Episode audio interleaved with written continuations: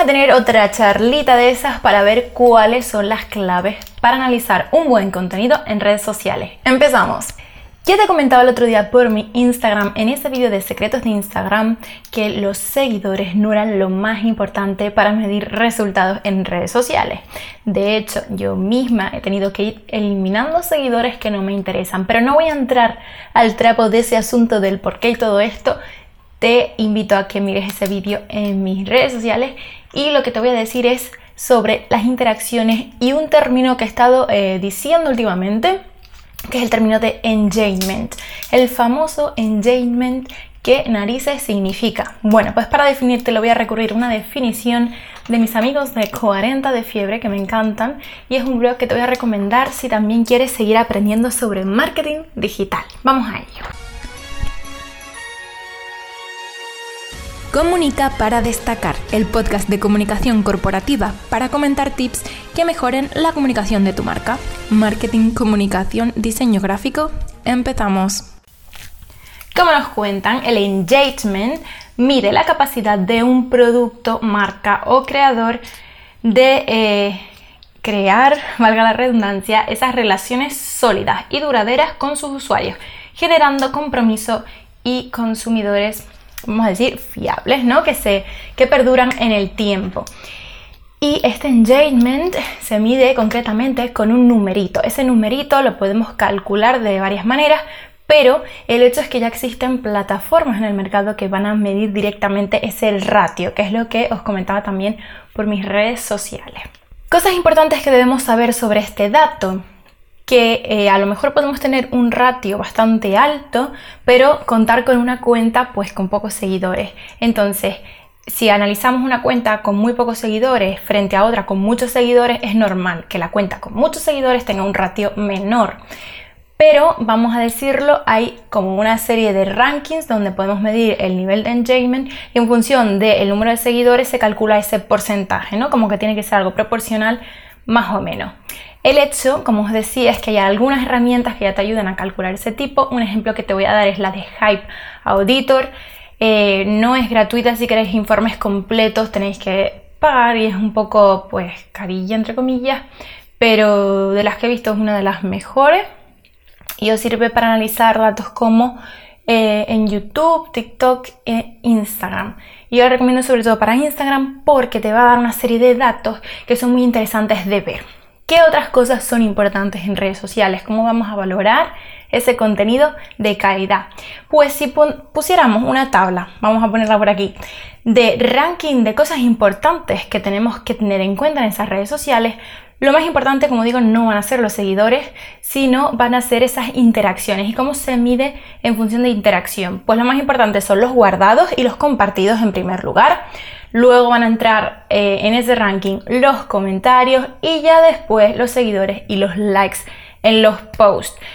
Así que ten mucho esto en cuenta cuando estemos creando un contenido. Como también te voy a dejar por mi Instagram, es importante tener en mente a Seth Godin que nos dice eso de la vaca púrpura.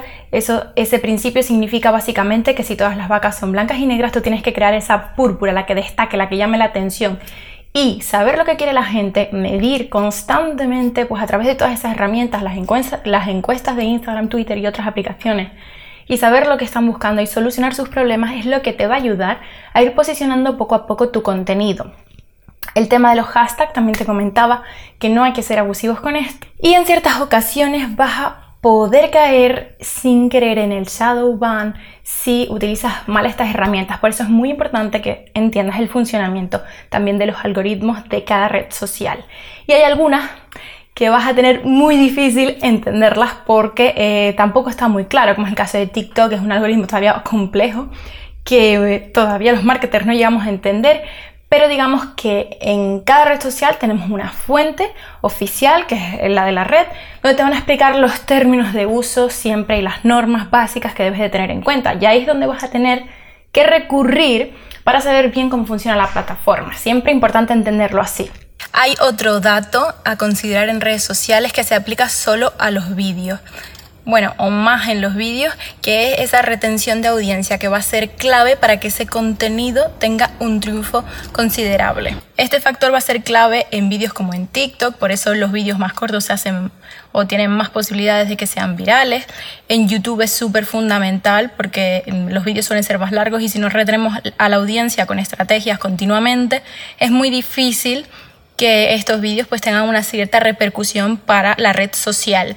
En el caso de Instagram también contamos con eh, las historias, que en este caso lo que podemos contar es si se ha hecho retroceso en el story o si se ha pasado rápidamente, que eso también se puede contabilizar, lo vemos en las cuentas o perfiles de empresa de Instagram. Y una curiosidad de TikTok es que podemos también medir o interactuar de una manera distinta podemos hacer reacciones y dúos, que es contestar a vídeos de otras personas y esto también va a contar en la aplicación. Datos interesantes sobre todo para gente que quiera contratar a influencer o trabajar con ellos.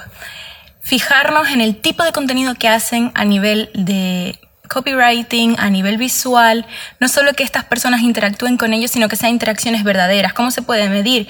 Pues por ejemplo, una interacción que sea... Mm, unos corazones o muy simples, es muy raro que sean reales, sí pueden ser reales porque la gente es muy baja en redes sociales, pero realmente existen una serie de grupos que se llaman grupos de M o algo así, que son grupos de apoyo que se crean simplemente para poner comentarios y que las cuentas puedan crecer a través de estos comentarios. Esto es como una trampa que utilizan algunas personas, al igual que los bots para los likes y X cosas que funcionan así. Entonces, y la compra de seguidores, que ya hemos hablado de esto. Entonces es muy importante determinar y saber eh, cómo diferenciar esto. Y lo más importante que puedes ver a la hora de analizar un contenido es que la persona, el influencer, tenga un contenido de valor. ¿Y qué determina que un contenido sea de valor? Pues principalmente que cumpla con tres principios.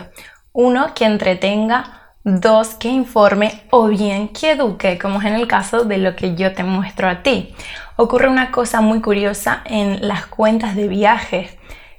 Todas muestran fotografías muy bonitas de lugares recónditos, exóticos a los que todos querríamos ir.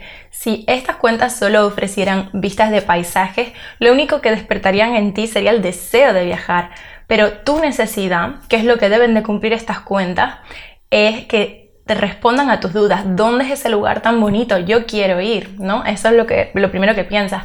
Y segundo, también te recomiendan sitios, lugares, eh, ofertas económicas o dónde puedes hospedarte para ir a esos sitios.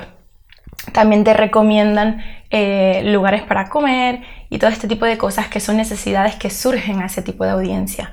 En el caso de los fotógrafos vemos cómo se dedican a publicar fotografías muy bonitas porque eso es su trabajo, pero si solo se quedaran ahí, no estarían ofreciendo un contenido de valor como tal, aunque su trabajo sea hacer fotografías creativas, bonitas y mostrar su trabajo. Es muy importante y la gente pide eh, que se vea su backstage, es decir, su método de trabajar. Y cada uno en ese método va a encontrar su valor diferencial. Entonces es muy importante que en tu caso trabajes tu valor diferencial para saber cómo aportar ese contenido de valor. Y en el caso de que sea la inversa, de que tú quieras contratar a alguien que sea influencer o que tenga algún tipo de público al que tú quieras llegar, tendrás que valorar muy seriamente cómo es su contenido. Si su contenido no es de valor, no está aportando nada, si nos fijamos en ese copywriting y no está dando consejos o está ayudando a alguien, es muy posible que su éxito no sea verdadero, porque en el momento en el que no hay algo útil para esa audiencia, es muy raro que tenga tantos likes solo por tener fotos bonitas. Hoy en día eso no vende. Y e incluso las cuentas estas que crecen muchísimo, aparentemente sin motivo, si no tienen detrás un contenido de valor, también es algo sospechoso, es un crecimiento sospechoso y tenemos que saber detectarlo. Y hoy en día muchas empresas están contratando sin saber todo esto, pero que es muy fácil de mirar porque incluso hay herramientas que detectan este tipo de cosas. Así que te invito a investigar un poco sobre el tema. Espero que se haya entendido el contenido de valor y siempre para cualquier red social fijarnos en esto es muy importante. Y nada más por el día de hoy. Espero que te haya gustado. Nos vemos en próximos episodios hablando de temas como estos. Ya sabes que me puedes seguir en mis redes sociales como Paula Seret Tips en TikTok, donde doy tips diarios prácticamente sobre marketing, comunicación y diseño y en mis otras redes sociales como YouTube donde vamos a empezar a hacer cursos y en Instagram donde hay tutoriales de todo tipo. Nos vemos pronto, hasta luego. Única para destacar, el podcast de comunicación corporativa para comentar tips que mejoren la comunicación de tu marca. Marketing, comunicación, diseño gráfico